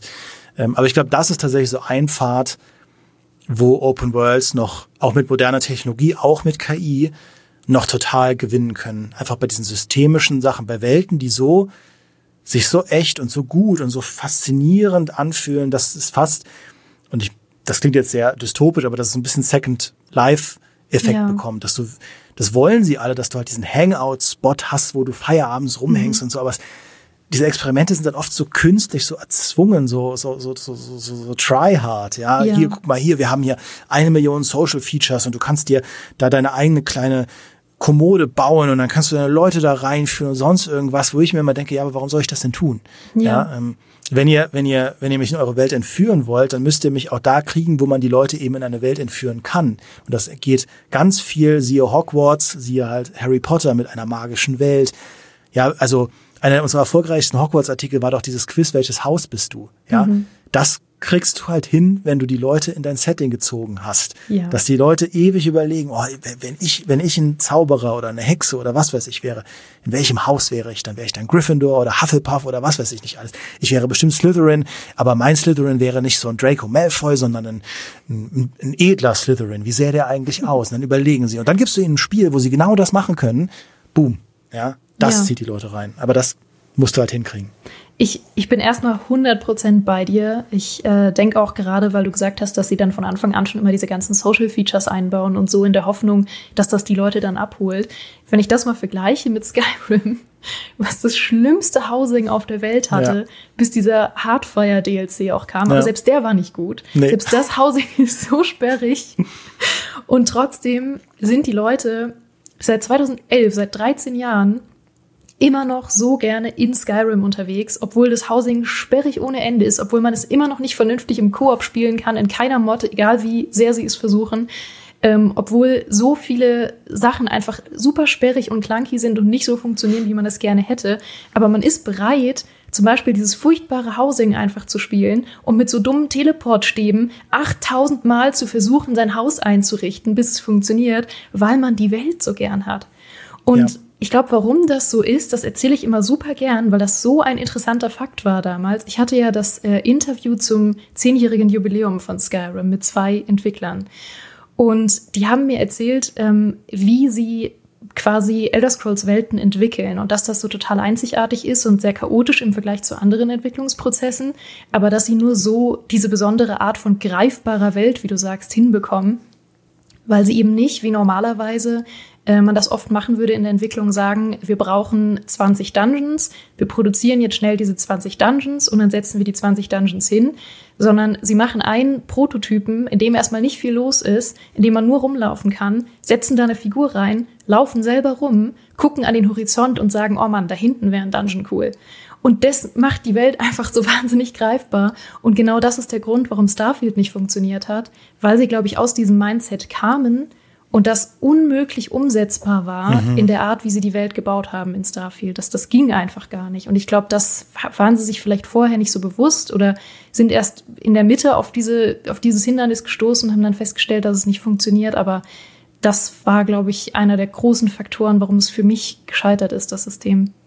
Ja, und aber ich finde genau solche Sachen, also eigentlich ist, sind das die faszinierenden Fragen, die du an Open World stellen musst. Was was begeistert die Menschen wirklich? Weil ja, Open World Icons beschäftigen sie, aber was ist das, was dahinter steckt, was die Leute motiviert? Was du ja auch da angesprochen hast, dieses am Horizont stehen, wenn man in, wenn man in ähm, Oblivion das erste Mal den Anfangsdungeon verlässt, ja, dieses ja. Gefühl, dieses Gefühl, das du da hast, das hat nichts mit Fragezeichen oder sonst was zu tun, sondern einfach nur mit deinen Augen und dem, was sie sehen können und dem Kontrast zu diesem Dungeon, aus dem du kommst, diesem superlinearen Gefängnis, ähm, das sich ja überhaupt nicht nach Open World angefühlt hat. Und plötzlich ist da alles offen und da greift halt so viel ineinander vom Design der Fraktionen, dass halt diese Legionärsrüstungen cool aussehen müssen, dass du sagst, okay, die will ich auch haben, ja, mhm. oder dass halt bei einem Gothic, dass ähm, Balancing auch so ist, dass du zum Beispiel bei einer Garderüstung nicht nur findest, dass die cool aussieht, sondern du weißt, okay, wenn ich halt in diese Fraktion reinkomme und diese Rüstung habe,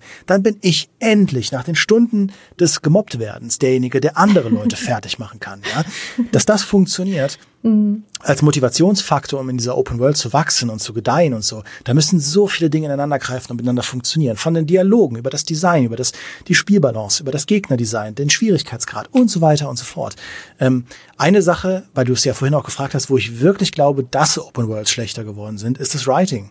Mhm. Ja, weil ich glaube, das ist einer der am meisten vernachlässigten Aspekte, nach da, ich habe dafür keine Zahlen, aber das ist jetzt einfach nur als reiner Rezipient sehr vieler Open Worlds, was, was mir auffällt wie schlecht einfach viele Dialoge geworden sind. Wenn man sich sagt, ja, aber so Dialoge und so weiter, das ist halt Mittel zum Zweck, du sollst die Leute halt motivieren, von A nach B zu kommen. Nee, das ist nicht das, was Dialoge allein machen. Mhm. Du brauchst keine Oscar-verdächtige Main Story in einem Spiel, aber du brauchst Charaktere, mit denen die Leute interagieren wollen. Du brauchst, du brauchst Dialoge, die sich echt anfühlen. Skull and Bones ich habe da im Testvideo auch äh, zu Sky Bones auch ein Beispiel rausgestellt. Das hat schreckliche Dialoge. Die sind so undurchdacht und völlig. Ähm, also ein Beispiel ist diese, das, was ich auch in diesem Testvideo gezeigt habe, an diesem an diesen drei, vier Sätzen, die diese Auftraggeberin, die Rama, die eine indische äh, Admiral, äh, wie sagt man, äh, Admiralin ist, ähm, die die raushaut, da ist, sind tausend Dinge funktionieren da nicht. Aber das erste, was sie dir sagt, ist ja, ähm, ich hasse das Segeln und ähm, aber es ist einfach notwendig bei uns hier, weil wir können diesen Kampf nur auf äh, offener See gewinnen. Ist ja auch alles legitim, mhm. verstehe ich. Ähm, und mir ist immer schlecht geworden an Deck. Und dann dachten diese ganzen blöden Männer, das läge daran, dass ich kein Blut sehen kann. So. Und allein wenn man sich hier dieses eine Exzerpt rausnimmt und sagt, okay, ist das denn plausibel?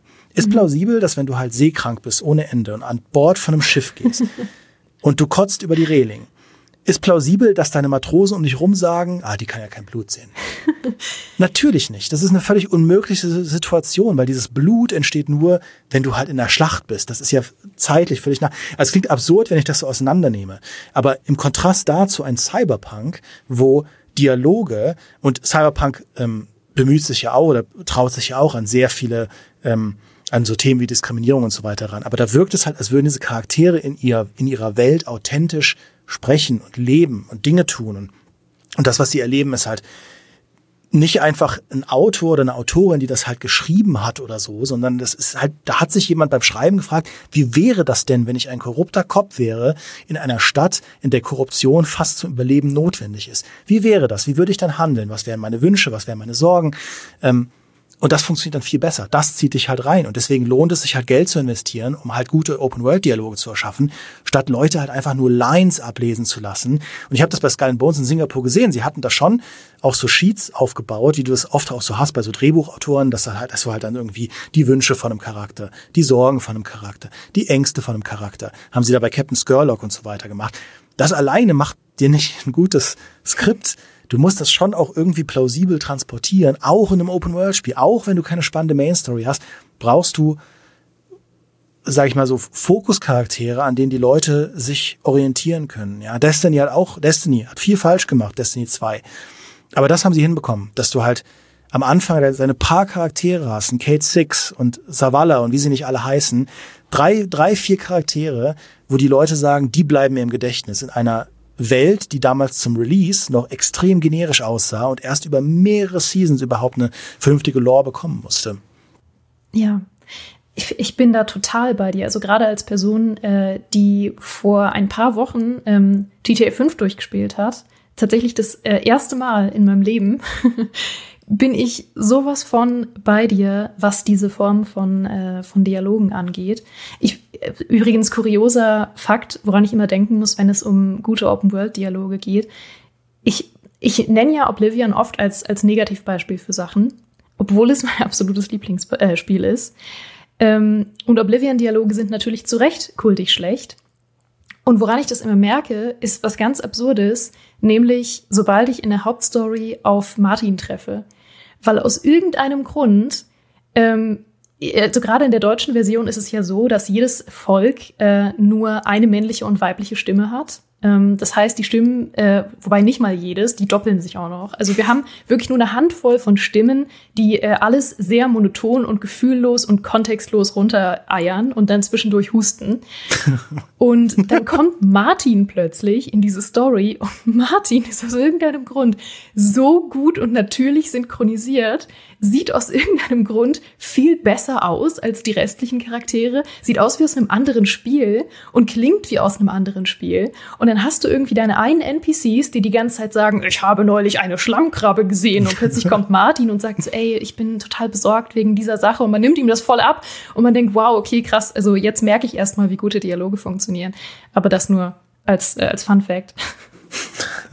Ja, das ist also, es ist halt, wenn man so rückblickend draufschaut, kann man so einen Case dagegen machen, dass halt Oblivion überhaupt funktioniert hat. Dieses Spiel ist, du kannst dir alles aus diesem Spiel rausnehmen und daraus eine einzige Meme-Show machen. Ja. Aber als ich es gespielt habe, habe ich es voll gekauft. Ja. Ja.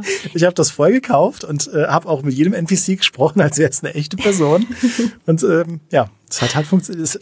Meisterhaftes Open World Design. Die Illusion hat halt funktioniert. Ja. Ist so. Ich muss wirklich demnächst noch mal einen eigenen Oblivion Podcast, glaube ich, machen, weil ich habe das in letzter Zeit so oft als Negativbeispiel für irgendwas genommen. In all den letzten Casts, die ich gemacht habe, zu Charaktereditoren, zu äh, Ambience-Dialogen, zu äh, Level-Scaling und mein Gott, ich habe das so oft als Negativbeispiel für alles Mögliche benutzt, aber häng dann immer hinten dran, ja, ist trotzdem mein Lieblingsspiel, was soll ich machen? Ganz kurios. Ich glaube, da den Case, den müssen wir noch mal aufmachen. Definitiv. Du hast eine Sache gesagt, die ich auch noch ähm, sehr wichtig finde, weil du gesagt hast, ähm, es kommt immer darauf an, was dahinter steckt und nicht immer nur auf die Mechaniken und so weiter. Und ich glaube, ähm, dass das wirklich mit einer der größten Faktoren ist, dass man einfach gut vertuschen muss, dass man gerade eine Mechanik hat in seiner Open World. Und das ist einer meiner größten Kritikpunkte für aktuelle Ubisoft-Welten, weil sie darin einfach nicht besonders gut sind. Durch ihr Interface, durch ihre ganze, ähm, durch ihr repetitives Quest-Design und so weiter. Dadurch bist du dir immer sehr bewusst, dass du gerade eine Mechanik machst. Mhm. Und im Endeffekt ist, ist alles, was ein Spiel ist, nur zu vertuschen, dass du im Grunde, gerade als PC-Spieler, vier Stunden da sitzt und die Maus auf und ab bewegst. Das ist alles, was du machst, wenn man mal wirklich darüber nachdenkt. Und das ist, und alles, was ein gutes Spiel ausmacht, ist im Grunde zu vertuschen, wie wenig du im Grunde machst und dass das alles nur eine Mechanik ist und dass du die ganze Zeit geführt wirst, auch wenn es sich im Idealfall in der guten Open nicht so anfühlen soll. Ja, es ist halt so ein bisschen auch da eine nachvollziehbare Herausforderung, weil sie ja versuchen, Open Worlds lesbar zu machen, um die Leute nicht zu überfordern. Ähm, das ist mhm. ja eine der Stärken von Ubisofts Open Worlds. Sie sind extrem zugänglich. Ja? Ähm, und äh, mit dieser Lesbarkeit kommt aber eben auch sehr viel Lesbarkeit. Ja, du verstehst, du verstehst die das, das Gamige an diesem Spiel sehr schnell. Und die Illusion wird dir genommen, um dich halt nicht zu überfordern. Dir werden alle, zum Beispiel alle Gegenstände, mit denen du interagieren kannst, werden dir halt markiert. Hm. Ja, du kannst auf deinen Stick drücken und dann hast du halt in Valhalla deine Pulssicht und dann blinkt halt jede Truhe, die halt an einem Hotspot interessant ist. Und wenn nichts blinkt, weißt du, an diesem Ort da gibt es nichts zu entdecken. Ähm, interessanterweise spiele ich gerade wieder Assassin's Creed Valhalla, weil ich versuche jetzt ähm, vier Jahre nach Release da doch noch meinen Frieden damit zu finden und ich habe auch die DLCs noch nicht gespielt und was ich mag an Valhalla ist, da verstecken sich ja sogar immer mal wieder Sachen da, wo nix pulsiert. Ich habe das nur, also da, da schaut man nur nicht hin. Aber wenn mhm. du einfach mal an der Küste entlangläufst von England, findet man zum Beispiel hier und da mal ein, ein Boot, das da einfach nur rumliegt und da ist dann ein kleiner Brief drin. Und das, was da in diesem Brief steht, ist natürlich schlecht geschrieben. Ja, das war der Punkt von, dass sie halt irgendwie keine guten Ideen da umgesetzt haben, was das Writing angeht. Aber ich merke beim Spielen, da, da pumpt mir so ein bisschen das Herz. Da bin ich dann so, oha, das ist ja cool. Oh, da gucke ich direkt mal. Oder du, du gehst halt an, an irgendwie über so einen Hügel, dann siehst du halt so ein kleines Häuschen da stehen. Auch da pulsiert nix. Aber weil ich halt an diesem Schiffswrack was gefunden habe, gehe ich jetzt dahin und denke mir so, ja, aber wenn da jetzt, da kann ja trotzdem was sein. Und dann gucke ich da rein und finde vielleicht wieder so einen kleinen da ist dann irgendwie so ein Dolch, der in so einen Holzbalken reingeschlagen ist und da hängt da so ein Zettel dran und dann steht dann irgendwie was drin, dass hier halt, ähm, keine Ahnung, die, äh, die Kirche irgendwas sanktioniert hat und die Leute da massakriert hat oder so. Und dann gucke ich dann da und dann liegen dann irgendwelche Leichen rum und denke, ah, das sind die, wo, wo die dann halt von den Soldaten fertig gemacht wurden. Und denke mir, verdammt normal. Das ist eigentlich, hm, das ist ja eigentlich gut, ja. Und mhm. aber dieses Spiel trainiert dir so sehr ab, dir sowas anzugucken, weil du nur noch alles nach Belohnung und nach relevant und nicht relevant filterst, dass sie sich ihre eigenen Open Worlds kaputt machen, weil sie umgekehrt sagen, wir können nicht so sein, wie ein Gothic ist und die Leute einfach ohne Marker da reinwerfen, weil unsere Open World, selbst wenn du dich nur an die Marker hältst, sind das ja schon 200 Stunden, die wir von den Leuten verlangen. Da verlieren wir halt irgendwie 70 Prozent unserer Userschaft oder unserer Zielgruppe, die dann halt frustriert sind und aufhören. Und ich kann diese Perspektive ja verstehen, aber das ist wieder das, was ich meinte, von wegen du, du musst halt irgendwo, irgendein Opfer musst du halt bringen, wenn du eine brillante Open World machen willst. Irgendwas mhm. musst du halt in Kauf nehmen, um halt deine Vision konturiert zu machen. Ja. Und äh, wenn du so davon erzählst, dann, dann stelle ich für mich auch gerade irgendwie fest, dass ähm, es ist, glaube ich, nicht wirklich nur der Faktor ist, dass Open Worlds nicht mehr neu sind, dass man irgendwie müde geworden ist. Weil ich habe gerade in letzter Zeit so viele ältere Open Worlds nochmal oder zum ersten Mal gespielt. Wie gesagt, zum ersten Mal GTA 5 gespielt vor kurzem. Ähm, hatte eine wahnsinnig gute Zeit, äh, war tatsächlich total mindblown davon, äh, wie das irgendwie nach, ist ja auch schon zehn Jahre alt oder so, nach zehn Jahren immer noch so ähm, spannende Mechaniken und, und so eine hohe Interaktivität hat. Ähm, ich spiele immer eine offene Runde Oblivion, äh, jetzt auch gerade wieder. Und äh, ich habe jetzt gerade, ähm, spiele ich gerade wieder auch äh, Fallout 4 in Vorbereitung auf die Serie und so weiter. Mhm. Und ich merke schon, ähm, eigentlich habe ich immer noch Spaß daran. Und es gibt auch immer noch neue Open Worlds, die mich begeistern. Zum Beispiel äh, natürlich Elden Ring zuletzt, ähm, das nicht nur mich, sondern enorm viele Leute enorm begeistert hat ja. und irgendwie einem das Gefühl gegeben hat, dass das nochmal was total Neues war. Und ich glaube, das Smarteste, was Elden Ring gemacht hat, weil Gott bewahre, es sollen nicht alle Open Worlds so werden wie Elden Ring, da drehen wir alle durch. Aber äh, das Smarteste, was, was ähm, Elden Ring gemacht hat, wovon man, glaube ich, lernen kann, ist ähm, diese Angst abzulegen, dass Spieler immer alles sehen müssen. Elden Ring hatte absolut keine Angst davor zu sagen, wir bauen einen fünfstöckigen unterirdischen Tempel, der irgendwie die, die Ausmaße von einem kompletten DLC hat. Und es ist mir sowas von egal, ob du den findest. Es ist so unglaublich schwer, den zu finden. Also es könnte mir nicht egaler sein, ob ihr den findet. Ja. Und das ist was, was Elden Ring so besonders gemacht hat. Aber Elden Ring hatte halt auch nicht diese Maxime, um Gottes Willen, wir müssen die Leute auf jeden Fall drei Monate in unserem Spiel halten, weil wir ja. dann halt neuen Content liefern wollen, den die Leute bitte konsumieren sollen und kaufen sollen mit einem Battle Pass, sondern also zynisch gesagt konnte Eldering halt sagen, okay, die Leute sollen unser Spiel kaufen und die sollen es geil finden. Alles darüber hinaus ist uns doch pup egal. ja. Wie lange sie jetzt da konkret drin sind, ob sie jeden Dungeon finden, kann uns völlig egal sein, solange sie nur zufrieden sind. Und umgekehrt sind die Leute ja auch nicht sofort unzufrieden, wenn sie sagen, oh verdammt nochmal, ich habe jetzt nur 60 Stunden da reingesteckt, weil ich halt diese 10 Stunden an Content nicht gefunden habe, dass ich refunde das Spiel, ja. Mhm. Ähm, so ticken ja die Leute nicht. Und ähm, da bin ich ganz bei dir. Ich glaube, am Ende ist diese Debatte viel simpler. Und natürlich als Entwickler kannst du sie nicht so simpel betrachten, aber ähm, sie ist sehr vergleichbar, finde ich, mit dieser MCU und Superheldenmüdigkeit, mhm. wo immer wieder jetzt auch diskutiert wird, ach, das MCU und sind Superheldenfilme tot und äh, ist das einfach ausgelutscht und sonst irgendwas. Und was kann man machen, um denn das Superhelden-Genre zu retten und so. Es ist das gleiche über Open Worlds. Einfach geile Spiele machen. Und geil oder toll oder herausragend heißt in dem Fall halt nicht die immer gleichen Designphilosophien benutzen, die immer gleichen Formeln benutzen, nicht auf Argumente setzen, die nicht mehr ziehen, sondern halt Argumente finden, die ziehen, ja. Die Leute würden begeistert ins Kino rennen, wenn jetzt noch mal ein Film rauskäme, der halt so gut ist wie The Dark Knight, statt halt Popcorn, CGI, Effektkino, wie es halt jeder Marvel-Film der letzten zehn Jahre war. Mhm. Ja, ähm, das ist das, was das Problem ist. Und genauso bei Open Worlds. Ja, wenn du halt das nächste Open World Spiel machst, das fancy aussieht und äh, Open World Icons der Marke Ubisoft hat, dann sagen die Leute halt irgendwann, habe ich einfach schon zu oft gespielt. Keinen Bock mehr.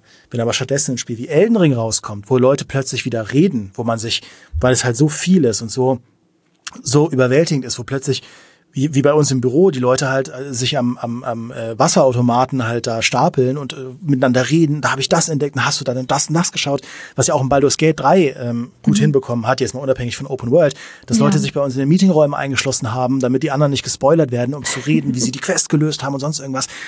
Wenn du das plötzlich wieder hinbekommst, da kann man nicht davon sprechen, dass Open World tot wäre oder dass irgendwas tot wäre. Es wird nur einfach schwieriger, Innovationen zu liefern und den Leuten was zu geben, was halt sich frisch und neu und so weiter anfühlt. Diese, diese, ähm, sage ich mal, Honeymoon Jahre der Open World sind halt vorbei. Und das ist auch völlig legitim. Da hat auch niemand was falsch gemacht, sondern es hat sich halt einfach ein gewisser Standard etabliert. Und dieser Standard ist, das muss man halt sagen, einfach recht hoch. Ähm, sowohl in Sachen Produktionsaufwand als auch in Sachen äh, Niveau und Spielspaß. Und das muss man jetzt in irgendeiner Form innovieren und auch mal subversiv sein, auch mal bewusst als Indie-Spiel sagen, wir reduzieren, aber setzen stattdessen Akzente, wo andere Open Worlds oder Big Budget Open Worlds sie nicht setzen. Mhm. Und darüber funktionieren wir dann halt. Ähm, es führt halt kein Weg an den tollen Ideen vorbei und an guter Handwerksarbeit und an guter Designarbeit. Das klingt fast wie ein Allgemeinplatz. Aber am Ende bin ich immer so ein bisschen skeptisch, wenn Leute halt extrem komplizierte und komplexe Antworten suchen für Probleme, die eigentlich eigentlich manchmal simplere Antworten brauchen. Ja.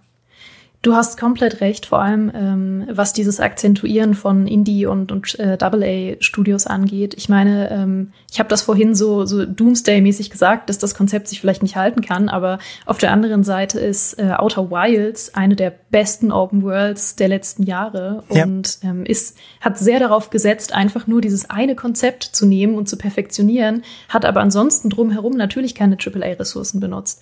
Und ähm, ja, das kann absolut funktionieren. Da hast du völlig recht. Äh, abschließend mit Blick auf die Zukünfte, wie du so schön gesagt hast, wir glauben ja an die Multiversumstheorie in diesem Hause. Ähm, glaubst du denn, dass vor allem GTA 6 und Elder Scrolls 6 äh, mit der magischen 6 im Titel ähm, den Hype wieder entfachen können, wenn sie rauskommen? Also ich glaube, GTA 6, ja.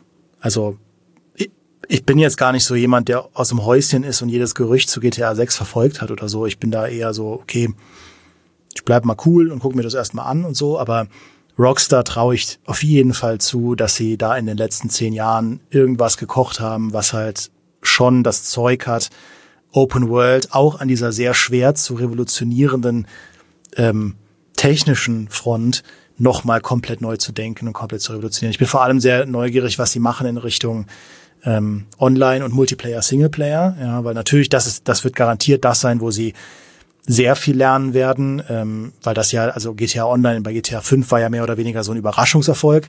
Ähm, den Fehler werden sie nicht nochmal machen, das halt mehr oder weniger dem Zufall zu überlassen, dass ihnen ihr Multiplayer da Milliarden druckt, mhm. äh, an Geld druckt. Ähm, aber ja, bei GTA 6 glaube ich das schon.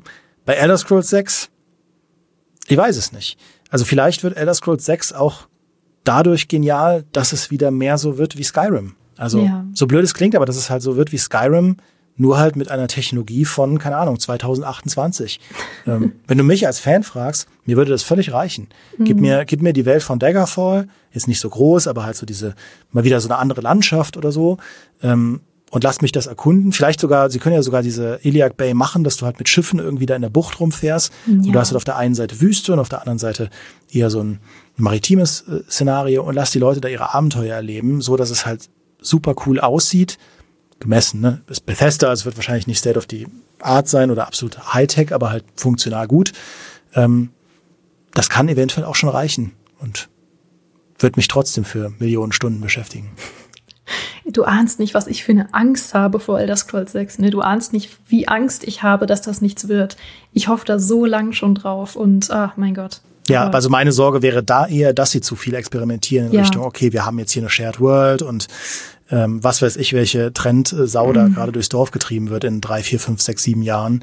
Ähm, und das haben wir jetzt auch da drin. Es gibt, gibt einen Battle Royale Dome, wo halt dann die Kaiserlichen und die anderen Fraktionen gegeneinander kämpfen können und nur einer kann, was weiß ich, ja. Also ähm, immer wenn irgendwie so bestimmte Publisher halt Trends hinterherrennen, da bin ich halt dann skeptisch. Aber wenn sie ein Skyrim machen, äh, ein Skyrim 2 machen in einem, oder ein Elder Scrolls 6 in einem neuen Szenario mit den Tugenden, die halt ähm, Elder Scrolls 4 und 5 geil gemacht haben, das wäre eigentlich mein Wunsch. Also Elder Scrolls 6 müsste für mich gar nicht das Rad neu erfinden. Es müsste nur weiterentwickeln, was halt Skyrim gemacht hat.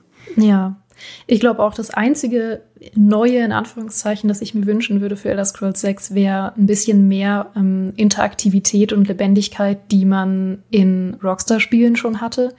Ähm, ja. Zur selben Zeit im Grunde. Das wäre cool, ja weil da bin ich so beeindruckt aktuell, ähm, jetzt, wo ich mich damit wieder beschäftige, was die einfach an Interaktivität und Zusammenhängen und, und Kontext in der Welt einfach schaffen, wo auch Elder Scrolls sehr gut drin ist, aber wo sie echt noch eine gewaltige Schippe oben drauflegen könnten.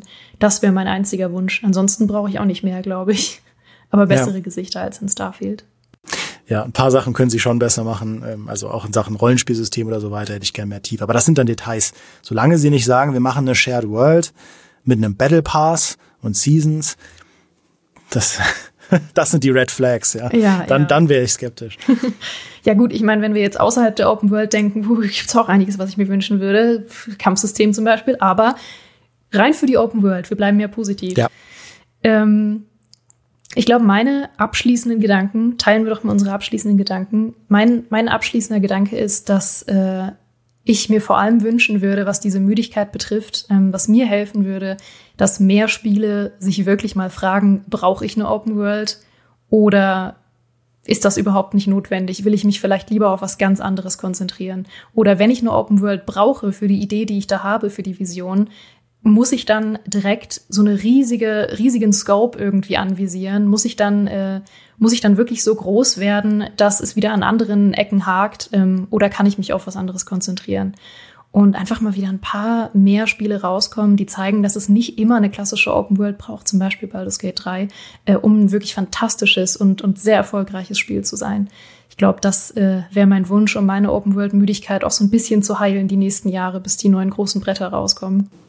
Ja, mein Wunsch wäre umgekehrt, dass es halt ähm, mehr coole Experimente an dieser systemischen Open World Ecke gäbe, weil ich das schon beim Spielen von and Bones auch gemerkt habe, wie cool dieses Spiel sein könnte, wenn sie da halt mehr gemacht hätten, wenn ich halt auf meinem eigenen Schiff rumlaufen könnte, wenn ich halt meine eigene Crew rekrutieren könnte und mir irgendeinen grimmigen, äh, irgendeine, irgendeine, irgendeinen grimmigen britischen Captain an Land ziehen könnte, die halt dann irgendwie da auf meinem Schiff steht und halt irgendwie die ganze Zeit flucht darüber, wie schlimm es doch war in der britischen Kolonialarmee oder so, ähm, statt halt irgendwie nur diese halben Ideen. Ich glaube, Open Worlds können so tolle Orte sein, wo ich nicht nur drin lebe, sondern mich auch in meinem Umfeld darüber unterhalte, was ich alles gemacht habe und was ich entdeckt habe und allem drum und dran.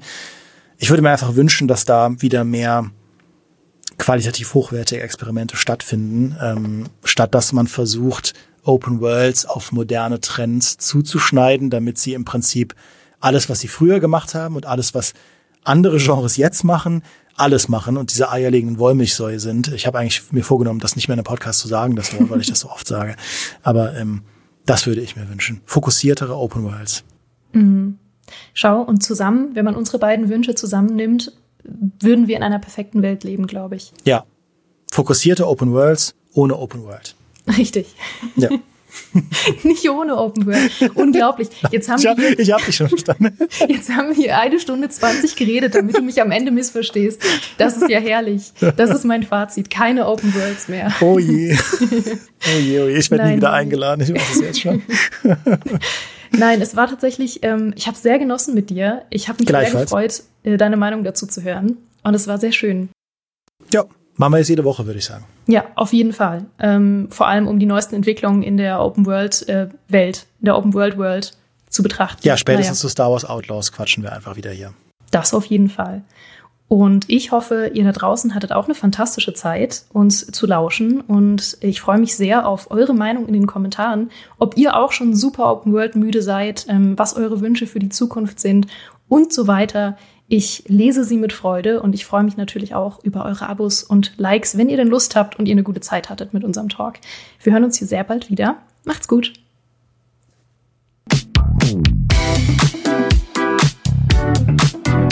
Thank you.